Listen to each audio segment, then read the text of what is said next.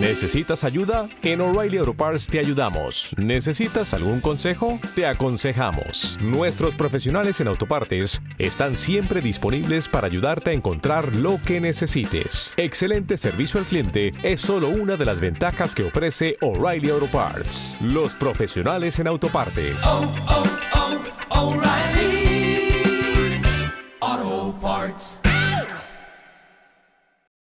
Bienvenidos y bienvenidas a Mundo Animal, el canal de podcast de Kiwoko. Mi nombre es Laura Montes, comparto piso con mis dos dálmatas y desde el canal responderemos a todas las dudas sobre nuestras mascotas.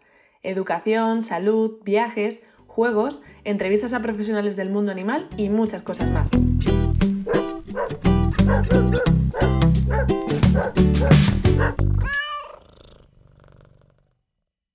Llega el verano y las altas temperaturas. Y seguramente hayas comprobado que tu perro haya reducido esa gran actividad que realiza durante el invierno, durante el otoño, cuando salís a pasear, en el que corre como un loco y ahora en cambio va a una velocidad más reducida, jadea algo más, le cuesta un poquito andar y sobre todo bebe muchísima agua.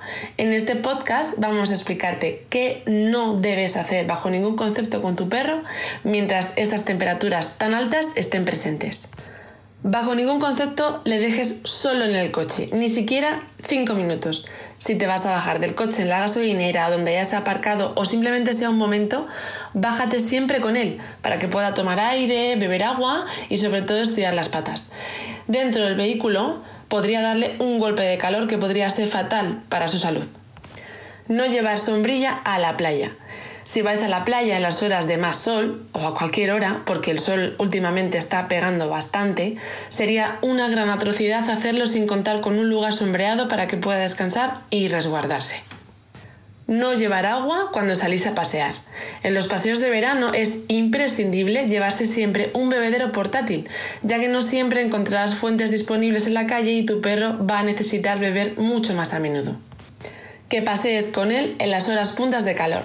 ¿Te imaginas que pisas el suelo descalzo a las 3 de la tarde a pleno sol? ¿Lo aguantarías?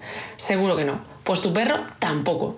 Ellos también se queman las almohadillas y sufren muchísimo. Por eso tienes que probar siempre la regla de los 5 segundos para caminar seguro con tu perro en verano. Es decir, pon el dorso de tu mano en el asfalto y si no aguantas ese calor o ese dolor entre comillas durante 5 segundos es que no puedes pasear con tu perro por la calle en ese tiempo. Practicar deportes de alto rendimiento. Si tu perro es un deportista nato, en la temporada de verano debería bajar el ritmo.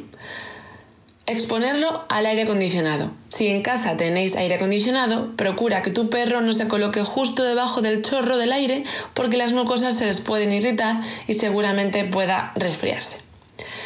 Y por último, dejarlo encerrado en la terraza. Los extremos nunca son buenos y al igual que no está bien que lo pongas delante del aire acondicionado, tampoco está bien que lo dejes en un lugar que está expuesto al sol y al calor. Y sobre todo, que no tenga agua para que pueda hidratarse. Estos son solamente 7 ejemplos de lo que nunca debemos hacer con nuestro perro en verano o con las altas temperaturas. Pero estamos seguros de que contigo, a tu lado, va a estar siempre bien fresquito, bien hidratado y sobre todo con la mejor compañía.